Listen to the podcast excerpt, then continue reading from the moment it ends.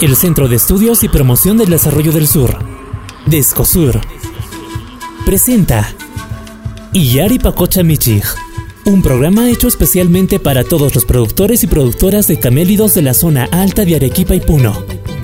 Bienvenidos y bienvenidas.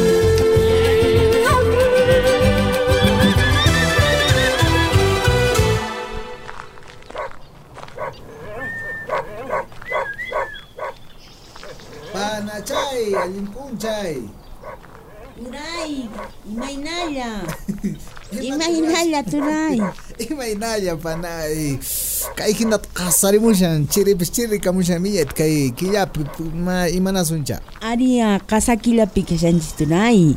Ari, qan maytat purarqushanki, hallch'awkusqan musuq p'achawshun kashanki. Ari Turay, paquchaykunata chay remate de ganado nisqa chay chalarquni paquchaykunata ashkhata. Ah, chaywanchu shikaqa chay p'achakunata rantirakamunki ari. Mikhunatapis. Juliakata purarqusaq. Ah, imachi kan kay imatata rantimunki mikhunatacha. Mana mikhunatachu kay alambre mallata rantirqa kamuyta munani Turay.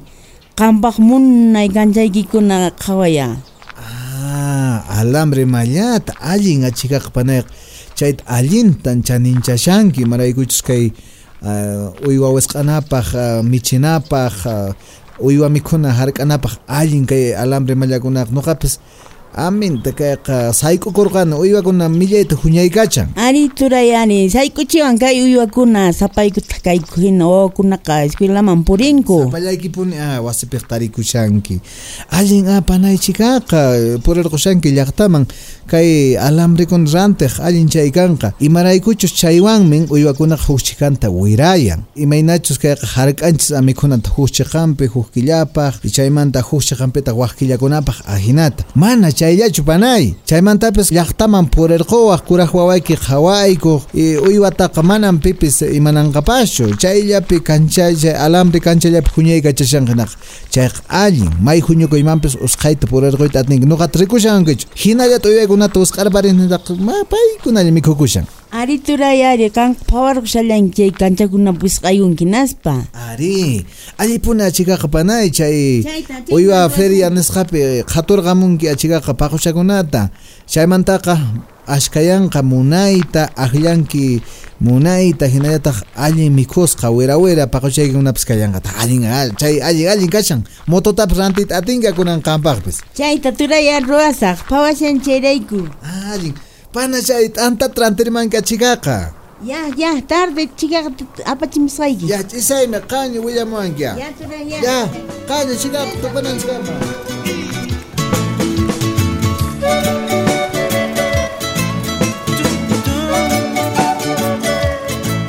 Muy buenos días, estimados hermanos y hermanas. Bienvenidos, bienvenidas a nuestro programa Iyari Pacucha Michig, que se realiza en el marco del proyecto ProAndino 2, que ejecuta Descosur con el apoyo de Pan para el Mundo. Como siempre, ya está con nosotros nuestra hermana Saturnina Sandoval.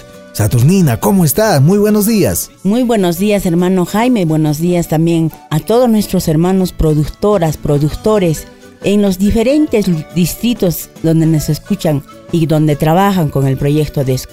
Sí, efectivamente, en la región Arequipa, en la región Puno, en los centros poblados, comunidades, distritos quienes se dedican a la crianza de camélidos sudamericanos, muy en especial alpacas y llamas. Llegamos a la edición número 50 de este pequeño programa que busca mantenerlos y mantenerlas al tanto de todo el acontecer en la cadena de camélidos.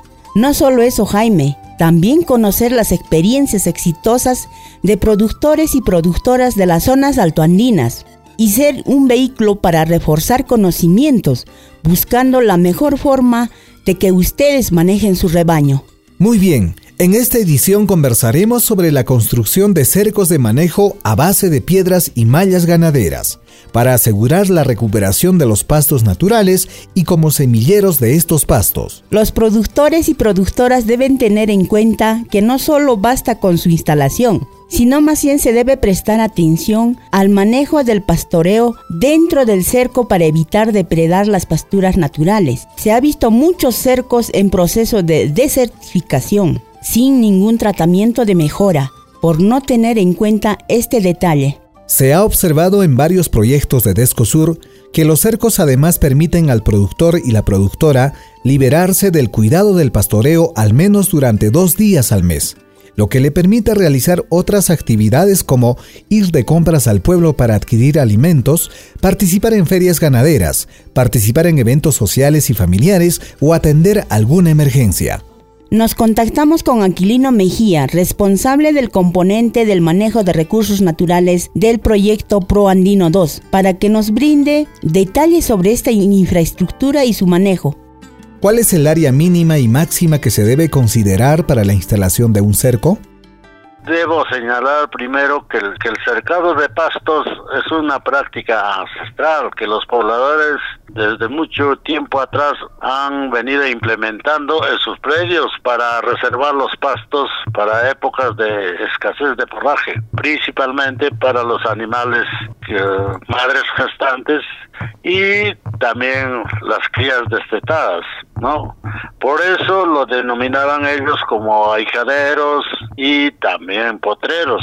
Antes eh, los cercos eran de piedra y posteriormente ya con los, en los últimos años se hacen con mallas y cercos de alambre, ¿no? Entonces, llamadas también mallas ganaderas. El área que uh, mínima en realidad no es definido. Puede ser de uno, dos o más hectáreas Depende mucho de la capacidad de inversión del productor alpaquero en las partes altas y también al manejo mismo de los cercos, porque estos lo manejan las familias alpaqueras, ¿no? A través del tiempo, especialmente los cercos de piedra que requieren constante manejo. Los cercos requieren un manejo no, no solo en sí, sino que también dentro tienen que realizarse una serie de prácticas que debe, ¿no? Guaneo, o sea, que incorporar bono de corral, también realizar plantaciones o revegetación de especies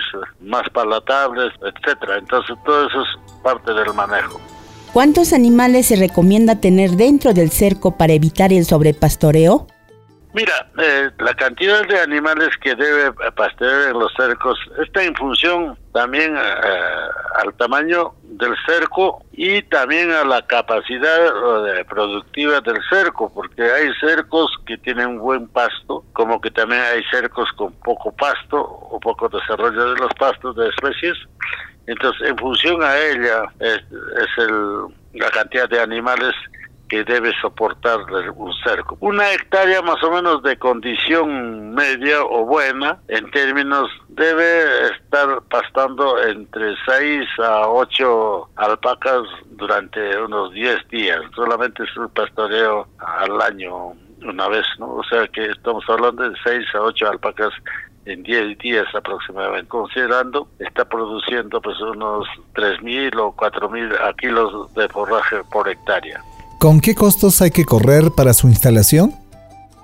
Los cercos de piedra son muy costosos. Por eso es que mucho tiempo ya que no realizan los campesinos. En los últimos años se está promoviendo más la instalación de cercos con malla ganadera, pero esto también tiene un gasto más o menos aproximadamente de 4.200 soles por hectárea, ¿no? Pero acá no están considerados en ese costo, sobre todo las prácticas que se tienen que hacer dentro del cerco, porque el cerco en sí pues eh, necesita para mejorar un conjunto de prácticas, ¿no? Como son eh, el abonamiento con estiércol, las zanjas de infiltración para introducir, si es posible, algunas especies por revegetación con especies nativas, todo esto, ¿no? Entonces, eso son prácticas complementarias.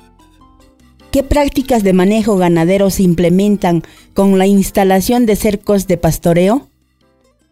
Se trata de cercos o, potreros para que realmente eh, estos tengan buena población de pastos naturales y con mayor desarrollo. Entonces, por tanto, se requiere un conjunto de prácticas. Repito, una de las prácticas importantes es el abonamiento con estiércol de los propios animales desde los corrales o si no haciendo dormir los ganados para que ellos mismos abonen durante unos cinco días en cada sitio. Y junto a ello las, las zanjas de infiltración, una actividad importante ¿no? que se realiza para captar mayor cantidad de agua de lluvias ¿no? y poder promover el mayor desarrollo de pastos no a través de la infiltración del agua. También se puede introducir llevar a través de canales el agua de, de algunas fuentes que puede ser de algún manantial un ojo de agua o de una quebrada no entonces eso para promover mayor desarrollo de pastos mediante el riego ¿no? en estos cercos. Continuando con el programa, el próximo 15 de junio se realizará en Santa Lucía el primer foro regional de producción y comercialización de fibra de alpaca en el marco de las celebraciones del 86 aniversario del distrito. Los temas relacionados para este foro son características textiles de la fibra de alpaca en dos zonas agroecológicas de la región, que estará a cargo de Junior Copa Callata del proyecto de mejoramiento genético de alpacas de agrorural, Midagri, análisis del mercado nacional e internacional de la fibra de alpaca, que estará a cargo de Alexander Chirre Bernedo, jefe de Sierra y Selva Exportadora de la sede Puno y acopio y comercialización de la fibra de alpaca a cargo de Higinio Porto Huasco, director de Cite Textil Camélidos Puno. Conversamos con Alexander Castillo Venegas, coordinador del proyecto Alpaca Santa Lucía, sobre este interesante foro. ¿Cuáles son los objetivos del foro? como distrito tenemos la mayor población de alpacas y es más, nuestro ingreso económico es del sector alpaquero. Por eso ha sido esa, ¿no? ese concepto de poder hacer un foro regional, invitar a las distintas asociaciones, productores alpaqueros y también lo que son cooperativas y las instituciones, ya sea Selva Exportadora, Dirección General de Ganadería del Perú y también eh, ahí está dentro del gobierno regional, EXA y también Dirección Regional Agraria Puno, dentro de eso también está la Dirección de Camélidos Sudamericanos. Entonces el objetivo es dar conocer de qué manera nosotros como región de Puno, desde el distrito de Santa Lucía, podemos darle el valor agregado y también en la parte de la transformación y comercializar directamente, ya no tener intermediarios, para así mejorar el ingreso económico aquí en el distrito de Santa Lucía con el sector alpaquero. ¿Quiénes son los organizadores? El organizador somos nosotros como Proyecto Alpaquero, mediante la Municipalidad de Distrito de Santa Lucía, por el encargo de nuestro señor Ángel Castillo Colqui. ¿Dónde y a qué hora será? ¿Tiene costo? No, la, el costo es totalmente gratuito, ¿no? Se va a llevar a cabo en el auditorio de la municipalidad que se encuentra en Plaza de Armas de Santa Lucía. El día va a ser el 15 de junio, el miércoles 15, a partir de las 10 de la mañana, ¿no? Para poder discutir, da, llevar eh, inquietudes, ¿no? Y también la preocupación de nosotros como Santa Lucía es dar el valor agregado y darle el impulso, ya que nuestro sector alpaquero ha estado olvidado muchos años. Entonces, nosotros como profesionales y también como municipalidad, mediante nuestro señor alcalde Ángel Castillo Porque, preocupados por este sector, por eso eh, nos hemos atrevido a organizar el primer foro no regional, ¿no? De, de producción y comercialización, comercialización de de la fibra de alpaca aquí en Distrito Santa Lucía. Invitarles a la región de Puno, a todas las eh, provincias que están comprometidos con este sector para que nos puedan visitar aquí al Distrito de Santa Lucía. No tiene ningún costo, será también se les entregará un certificado de, de participación del foro. A todos los presentes, ¿no? Sectores alpaqueros, hermanos de que tienen de la cooperativa que están trabajando en el sector alpaquero. Y también a las instituciones privadas y públicas. Desde el programa Iyari Pacochamichi queremos saludar a los distritos que han estado de aniversario y que van a estar de aniversario. El 7 de junio ha estado de aniversario el centro poblado de Pinaya. Ha cumplido 31 años. Asimismo, el 24 de junio estará de aniversario el distrito de San Juan de Tarucani. Cumplirá sus 60 años. Y el 25 de junio también estará de aniversario el distrito de Santa Lucía que va a cumplir 86 años. Estimados hermanos y hermanas, les agradecemos su sintonía de nuestro programa número 50 de Desco. Los invitamos a escucharnos el próximo sábado a esta misma hora. Los esperamos.